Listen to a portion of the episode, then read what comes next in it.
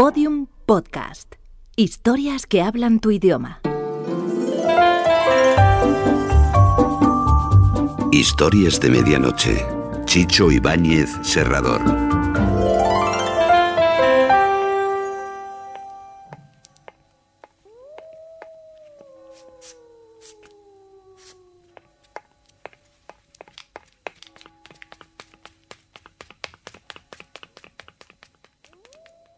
Historias de medianoche.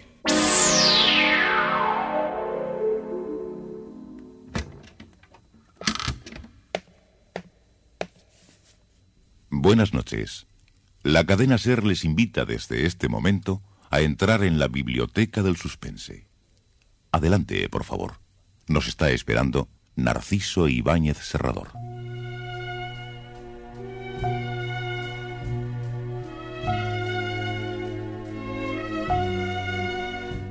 Eh, buenas noches. Vam- Vamos a hacer una pequeña prueba. ¿eh?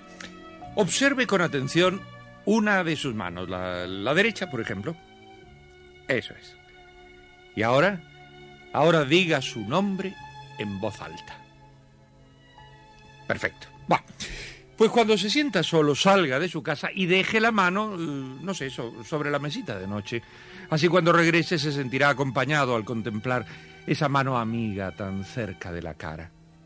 Ahora, eso sí, no, no olvide de ponérsela al día siguiente porque cuesta tanto afeitarse, la- lavarse los dientes y sobre todo abrocharse los botones con una sola mano. Pero lo importante de la historia de esta medianoche es que van a conocer a un hombrecillo un, un tanto solitario.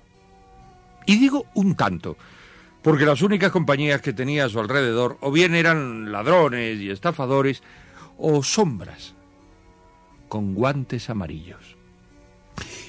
Y, y esto último sí que, eh, que resulta francamente inquietante.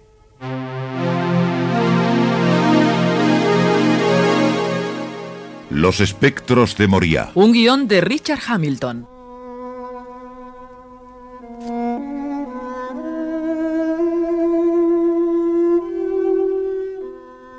Moria era un astuto tipejo que ejercía eh, clandestinamente de abogado en el barrio de Charenton-le-Pont del Boulevard Saint-Maurice de París. Aunque ustedes no lo crean, hablaba siempre con su mano derecha y también se dejaba aconsejar por ella. La mano izquierda es del corazón y a mí no me sirven los sentimentalismos. Mi mejor amigo es mi diestra. Y es por eso que el pobre Pierre no me dejaba tranquila, consultándome a todas horas cualquier cosa insignificante. Moria vivía aislado de todos dentro de una barcaza en el Sena. Aunque algún visitante inesperado saltaba a bordo de la Montparnasse, que así se llamaba la barcaza, y, y golpeaba la puerta de su cabina. Pierre, ¿estás ahí? Ya voy, ya voy. Menos mal que te encontré. Eh, déjame pasar y dame un trago. Estoy ahogado. He venido corriendo. Eh, ¿Qué es lo que te pasa, Petit Louis? ¿Otro enredo con la policía? Nada con la policía. Eh, Debo advertirte que no voy a meterme en los problemas tuyos. Tuve que pelear mucho para que te soltaran la última vez. Se muere, Pierre. Se muere. ¿Qué es lo que dices, Petit Louis? ¿Quién se muere? Monsieur Marsigny. ¿Y a mí qué me importa? ¿Quién es ese Marsigny? El usurero. ¿No conoces a Bernard Marsigny? Todos hemos tenido que caer en sus garras alguna vez. Es un prestamista. Un viejo caduco. Y, y ahora parece que va a estirar la pata. Pues que la estire. ¿Tengo yo algo que ver con él? Tú eres abogado y, y él está pidiendo uno, suplicando a su mayordomo que le cuida que le traigan un abogado. ¿Y para qué quiere un abogado? Pues para hacer su testamento. Está en las últimas, Pierre. Vamos, tienes que venir. Es una buena oportunidad. ¿Oportunidad de atender a un moribundo usurero que quiere testar? Eh, No creo en cuento de hadas. Por lo menos te pagará unos buenos honorarios. Mira, eh, cruzaba yo la calle de la capilla cuando me topé con el mayordomo. Me dijo, Luis, ¿conoces algún abogado que viva cerca y sea de confianza? Yo me acordé de ti inmediatamente y le dije que eh, sí. Tráiglo inmediatamente. El señor Marsigny se está muriendo y quiere hacer testamento. Y aquí me tienes, sin resuello, para traerte este negocio. Supongo que, que si te paga bien te, te acordarás de tu amigo. Mm, ¿Dónde vive ese prestamista? Al lado de la capilla. Una casa de dos pisos. Por amor de Dios, Pierre, decídete. Ese hombre se puede morir en cualquier instante. Eh, Llevaré mi portadocumentos y papel sellado. Tú me acompañarás hasta la puerta. Veremos si es tan buen negocio como tú dices. Y como yo era su mano derecha, ahí andábamos atravesando las dársenas y cruzando por el Boulevard Poniatowski y Avenida Domesnil. Yo sujetaba el portadocumentos con mis cinco dedos. Y era por eso que no podía viajar en el bolsillo de Pierre, abrigada del frío que hacía. Por fin llegamos a la calle de la capilla. Ahí, en esta casa, Pierre. La puerta está abierta. Puedes pasar. Te esperaré aquí. Pierre Moriá y yo entramos en la casa. Un obeso individuo estaba encendiendo unos velones en el comedor. Era el mayordomo, señor Boileau. ¿Quién es usted? Eh, soy abogado. Me fueron a buscar. ¿Abogado? Sí, señor. Pase, pase, sígame. El Monsieur Marsigny está muy débil y, anhela poder hablar con un abogado. Pase, eh, pase, por favor, por aquí. Nos hicieron pasar a un cuarto débilmente iluminado. En un lecho estaba un anciano de palidez cadavérica. Eh, señor Marsigny. Señor Marsigny. Ha llegado el abogado que usted solicitaba. Bienvenido sea. Déjenos solos, Boileau. Acérquese y siéntese. ¿Cuál es su nombre? Eh, Pierre Moriac, es señor Marsigny. Señor Moriac, mis horas están contadas. Me siento morir rápidamente y quiero legalizar mi testamento. He traído todo lo necesario para ello. Haga el borrador primero para poner las cosas en orden. No es mucho lo que voy a repartir, a pesar de todo. Pierre y yo miramos a nuestro alrededor y vimos aquel cuarto sucio y los cobertores de la cama zurcidos. Mientras Pierre preparaba sus papeles, me dijo en voz baja, Mi querida mano, este viejo no tiene dónde caerse muerto y todavía quiere hacer testamento. Estoy seguro que si le pido 250 francos de honorarios, se va a morir de repente. Hubiera sido mejor no acudir a su llamada. ¿Está usted listo? sí, señor Marsigny. Comience. No sé cómo se empieza. Eh, ¿Cuál es el encabezamiento? Casi siempre se pone yo, Bernard Marsigny, en pleno uso de mis facultades mentales, dispongo que... Eh, señor Marsigny, eh, sus bienes, ¿a quién se los lega? A la capilla de la Cruz de Madera, Mm. aquí al lado. Le dejo todo lo que tengo. Ah, entonces pondremos, dispongo que todos mis bienes sean entregados al capellán de la capilla de la Cruz de Madera para que los destine al uso comunal de esta parroquia. ¿Está bien? ¿Está bien? Diga, ¿está bien? Ya le dije que me siento morir. Le pregunto si está bien lo que he redactado. Oh, sí, perfecto. Dígame, ¿sus bienes cómo están divididos? Mis bienes son esta casa, señor Muriat, y todo lo que hay dentro. Ah, Me lo imaginaba. Pongamos, declaro que mis bienes son el inmueble de calle La Capilla número 22 y todo lo que tenga dentro de esa casa. ¿Eh? ¿Está bien? Hay, hay algo más ¿Algo más? ¿De qué se trata? de dinero. Ah, ¿dónde lo tiene? Son unos ahorritos que tengo en el banco Crédito Leones. Ah, ¿Y a cuánto asciende sus ahorros? Po- Poca cosa. Usted sabe que, que no soy hombre rico. Lo comprendo. Eh, dígame la cifra aproximada. Algo así como unos dos millones de francos. Pierre Moriac quedó quieto, inmóvil. Más que un ser humano, parecía una fotografía. ¿Es posible que este viejo tenga esa cantidad tan respetable? ¿Cómo se explica que viva en este caserón lleno de polvo y ratas? Oh, ¿Qué opinas tú, mi querida mano? Que tienes que subir tus honorarios, Pierre. Hay que aprovechar esta oportunidad. Hay que exprimir a este prestamista que ha vivido toda su vida rodeado de velones y telarañas. Pídele, mm, Pídele por lo menos dos mil francos. Dos mil francos, Pierre, y ni uno menos. Señor Moria, veo que se ha quedado usted muy silencioso. No, no, no, no. Estaba pensando en la forma más económica para legalizar su testamento. Como puede usted ver, no es muy complicado. Hay, hay algo que me gustaría aclarar, eh, Monsieur Marsigny. Mis honorarios testamentarios no están incluidos. ¿O es que piensa usted pagarme ahora mismo? Oh, no, no, no, no, señor Moria. Sus honorarios los recibirá cuando yo muera, que será muy pronto. Ah, pues entonces eh, tendré que decirle que el arancel por redactar un testamento de... Eh, no me venga usted con aranceles ni tarifas. Sencillamente, ponga usted que a mi muerte le sean entregadas a usted por haber sido el abogado que legalizó mi testamento, pues eh, unos cincuenta mil francos. Tanto mi Pierre como yo nos quedamos sin aliento y mis dedos temblaron y noté que toda yo me quedaba fría, incluso la mano izquierda.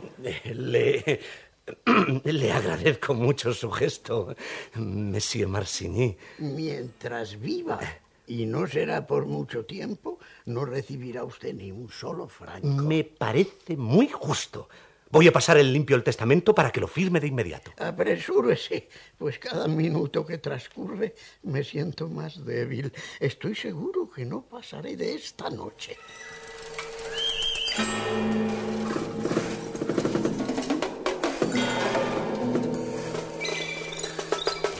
Pero a pesar de todos los augurios del señor Marsigny, no murió aquella noche, ni a la siguiente. Y, y pasó una semana sin que expirase.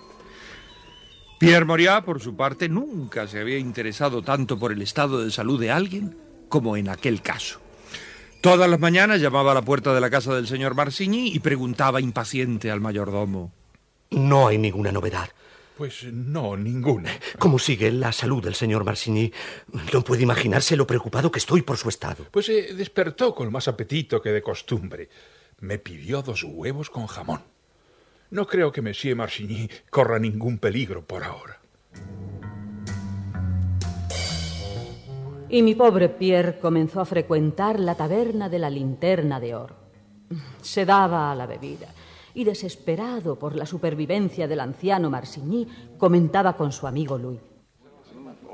Ese viejo no da señales de que se pueda morir, Petit Louis. Me había olvidado decirte que hace ya un año que está gimoteando que se va a morir. ¿Un año? Oh, mucho más. Es un viejo maniático que desde que tuvo 50 años comenzó a decir que se moría al día siguiente. ¿Sabes lo que eso significa para mí, Petit Louis? Son 50.000 francos que me legó en el testamento. 50.000 que recibiré cuando se haya muerto el señor Marsigny. Oh, no te hagas muchas ilusiones. Ese viejo nos va a enterrar a mí y a ti, y él seguirá comiendo huevos con jamón.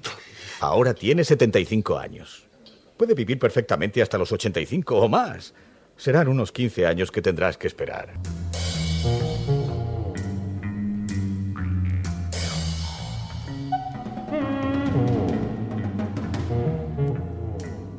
Quince años no. Pero sí quince días después, Petit Louis golpeaba la cabina de la embarcación de Moria. ¡Abre, Pierre! ¡Es urgente! Ya voy, ya voy.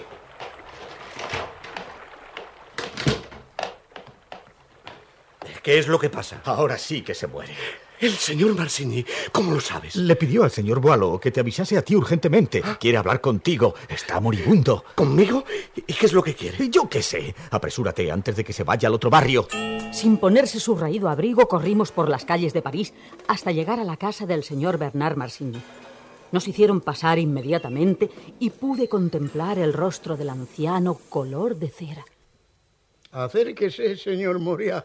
Eh, quiero rectificar mi testamento. ¿Rectificarlo? Sí, cre- creo que he cometido alguna injusticia en él. Y como me siento morir, quisiera hacer otro testamento y anular el anterior. Aquí traigo el borrador anterior. Eh, Dígame qué quiere rectificar. De los dos millones, doscientos mil francos serán entregados a mi mayordomo, el señor Boileau, y el resto a la capilla. Creo que es lo justo. Además, quiero rectificar sus honorarios, señor Moria. Mis honorarios, no se preocupe por mí. Sí, sí, sí, sí. Consulté con un amigo y este me dijo que 50 mil francos era un precio excesivo. Póngale solamente 20 mil. Creo que es una cantidad suficientemente generosa de todas maneras. Eh, como usted quiera, señor Marsini. Redacte cuanto antes los papeles, porque estoy seguro que mañana me enterrarán sin remisión. Soy ya casi un cadáver, señor Moria. Hmm, es un viejo sinvergüenza. ¿Cómo puede haberte rebajado lo pactado en el testamento? Mi querida mano diestra, de los cerebros caducos no puede uno fiarse. De todas maneras, hay que reconocer que 50.000 francos por redactar y legalizar un testamento era mucho. Si te conformas con 20.000, no sigamos hablando. Y, haz el favor de cortarme las uñas, porque las ando trayendo más largas que una bruja. Esta tarde tenemos que ir al boulevard de Saint Maurice para el asunto del pillastre, que ponía magnesia al vino blanco y lo vendía como champán. Y aprovecharemos para pasar por la calle de la capilla y saber si Monsieur Marsigny ha estirado la pata.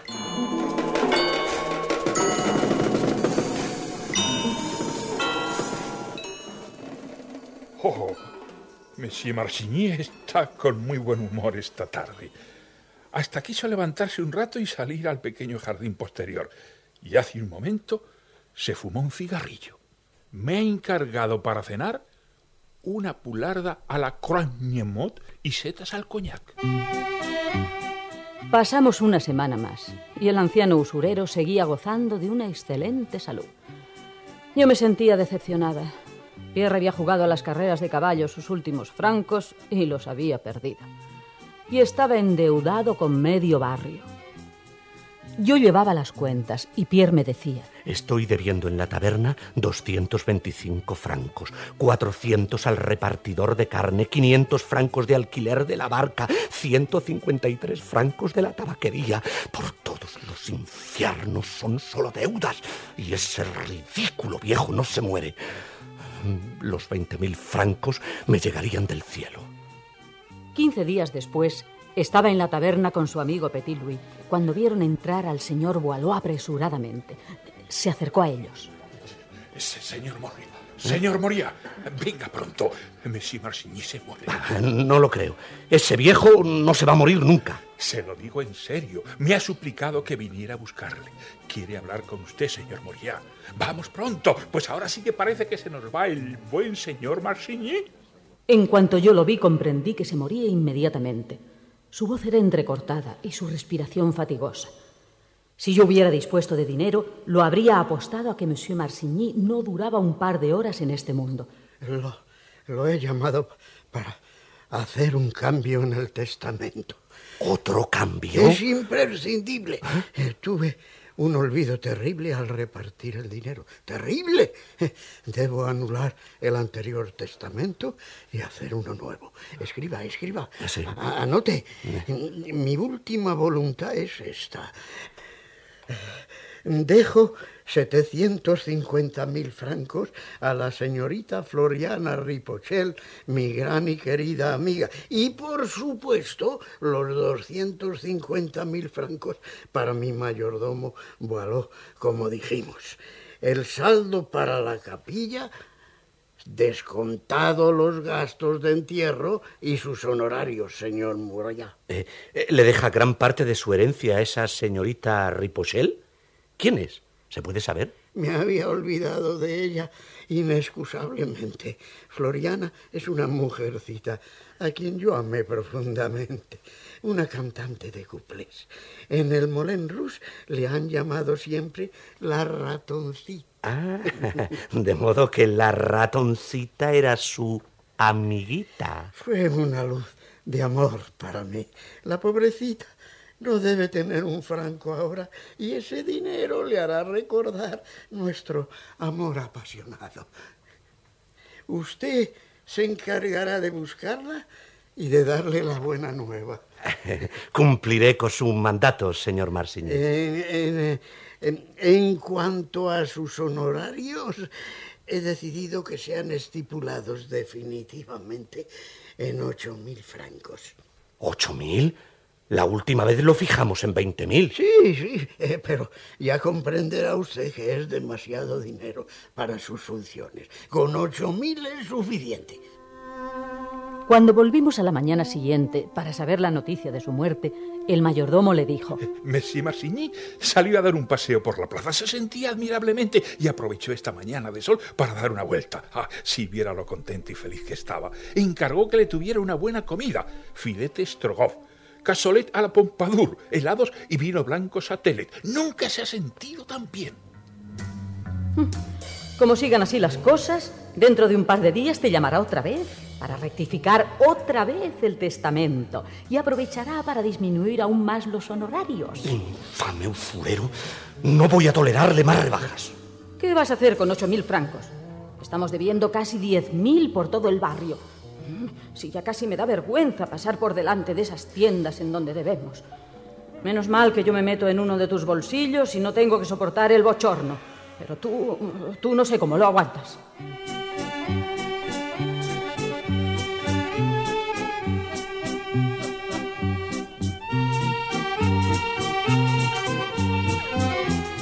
Transcurrieron otras dos semanas sin que se tuviera noticias del viejo usurero. Pierre Moria decidió una tarde acercarse a la calle de la capilla y saber si todavía respiraba el eterno moribundo. Encontró la puerta de la calle abierta. Pierre entró decidido y se dirigió al dormitorio del señor Marsigny. Este se hallaba en la cama, en, en muy mal estado. Veo que mi mayordomo se apresuró en avisarle. No he visto a su mayordomo. Se han tenido que cruzar. Hace cinco minutos salió corriendo para pedirle que viniera usted. Pues aquí me tiene, Monsieur Marsigny. Lamento mucho molestarle una vez más, pero recordé a un gran amigo de mi juventud y no puedo irme de este mundo sin dejarle 150 mil francos para Teófilo Dutó. La dirección está anotada en este papel. Cambie el testamento ahora mismo. Mm, De acuerdo. ¿Y ninguna rectificación más? No, ninguna. Ah, eso sí. Es preferible que seamos sensatos y borre esos ocho mil francos destinados a usted. Eh, ¿Qué quiere usted decir? Eh, ¿Es que no piensa pagar mis honorarios? Oh, por supuesto. Eh, pero al contado. Ahora mismo. No va a tener que esperar a que yo me muera, señor Moria. ¿Me va a dar ahora los ocho mil francos? Sea usted honesto y reconozca que por sus molestias, 1.200 francos son suficientes. ¿Mil doscientos francos? Es el arancel que se paga. No puede quejarse de nada. Me lo han indicado en el colegio de abogados. Usted aceptó la última vez otorgarme ocho mil francos. No puedo estar regalando mi dinero, señor Moria. Si tanto insiste, póngase 200 francos más. Con 1.400 estoy siendo muy generoso con usted. Usted está resultando un hombre insoportable que solo hace que molestarme y me ha hecho escribir y rehacer el testamento tres veces. Es usted un viejo usurero, un pestilente anciano que tendría que estar enterrado hace muchos años. ¡Retírese de mi casa! Anularé el testamento y buscaré otro abogado. Pierre saltó sobre el lecho y cogiendo la gran almohada le cubrió la cara y se sentó encima. Eso es lo que tendría que haber hecho la primera vez. Ahógate en tu propia mezquindad, viejo avaro. Nunca estuve más cómodo en una cama. Total que Pierre se quedó sentado unos eh, cinco minutos sobre la gran almohada que cubría la cara de Monsieur Marsigny. Y cuando llegó el mayordomo, señor Boileau, Pierre saltó al suelo, apartó el cojín y dijo solemnemente: Sucedió lo inevitable. ¿Qué ha ocurrido? Monsieur Bernard Marsigny ha muerto.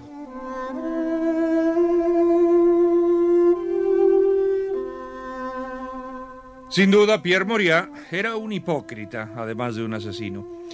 Recibió los ocho mil francos con cierto malestar y después se dedicó a localizar a la antigua cantante de cabaret.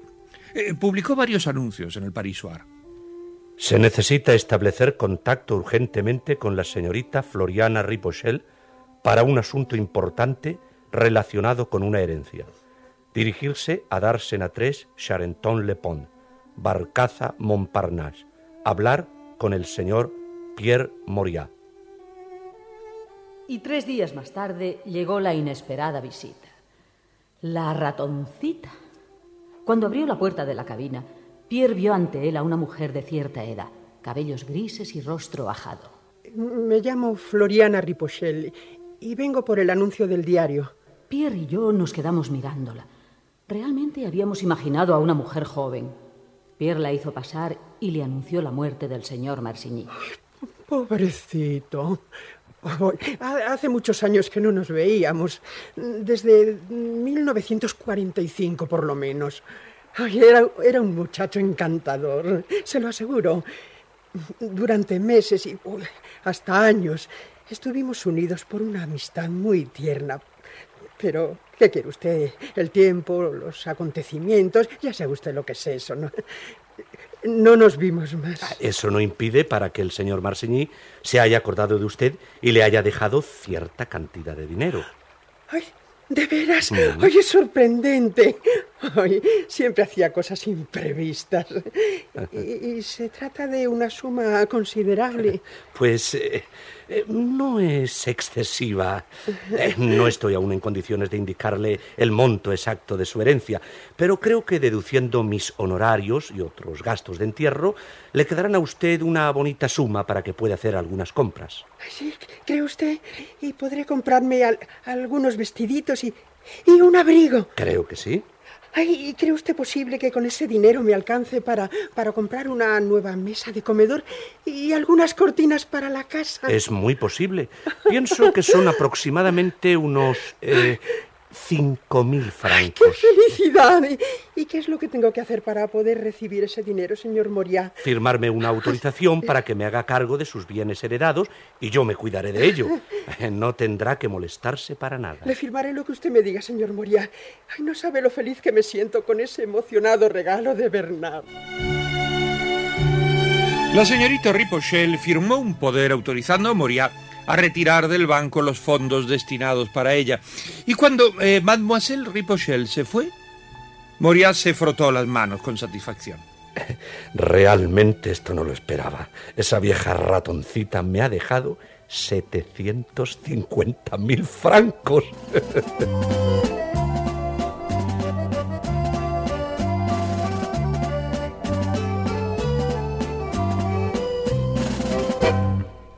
Sí, sí, sí. Sin lugar a dudas, aquel individuo era, era un exquisito bicharraco, con suerte. mañana seguiremos con las andanzas de este extraño y fraudulento abogado llamado Pierre Moria.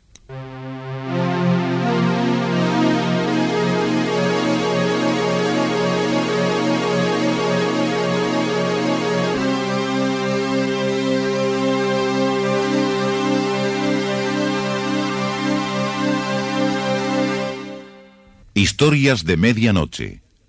Diariamente de lunes a viernes por la cadena Ser, una selección de relatos con los componentes del suspense y del humor negro presentados por Narciso e Ibáñez Serrador.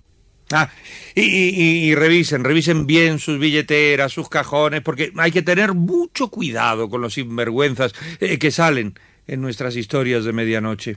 Nunca se sabe en qué casa van a dormir. Historias de medianoche, con mucho suspense. Síguenos en Twitter, arroba podiumpodcast y en facebook.com barra podiumpodcast.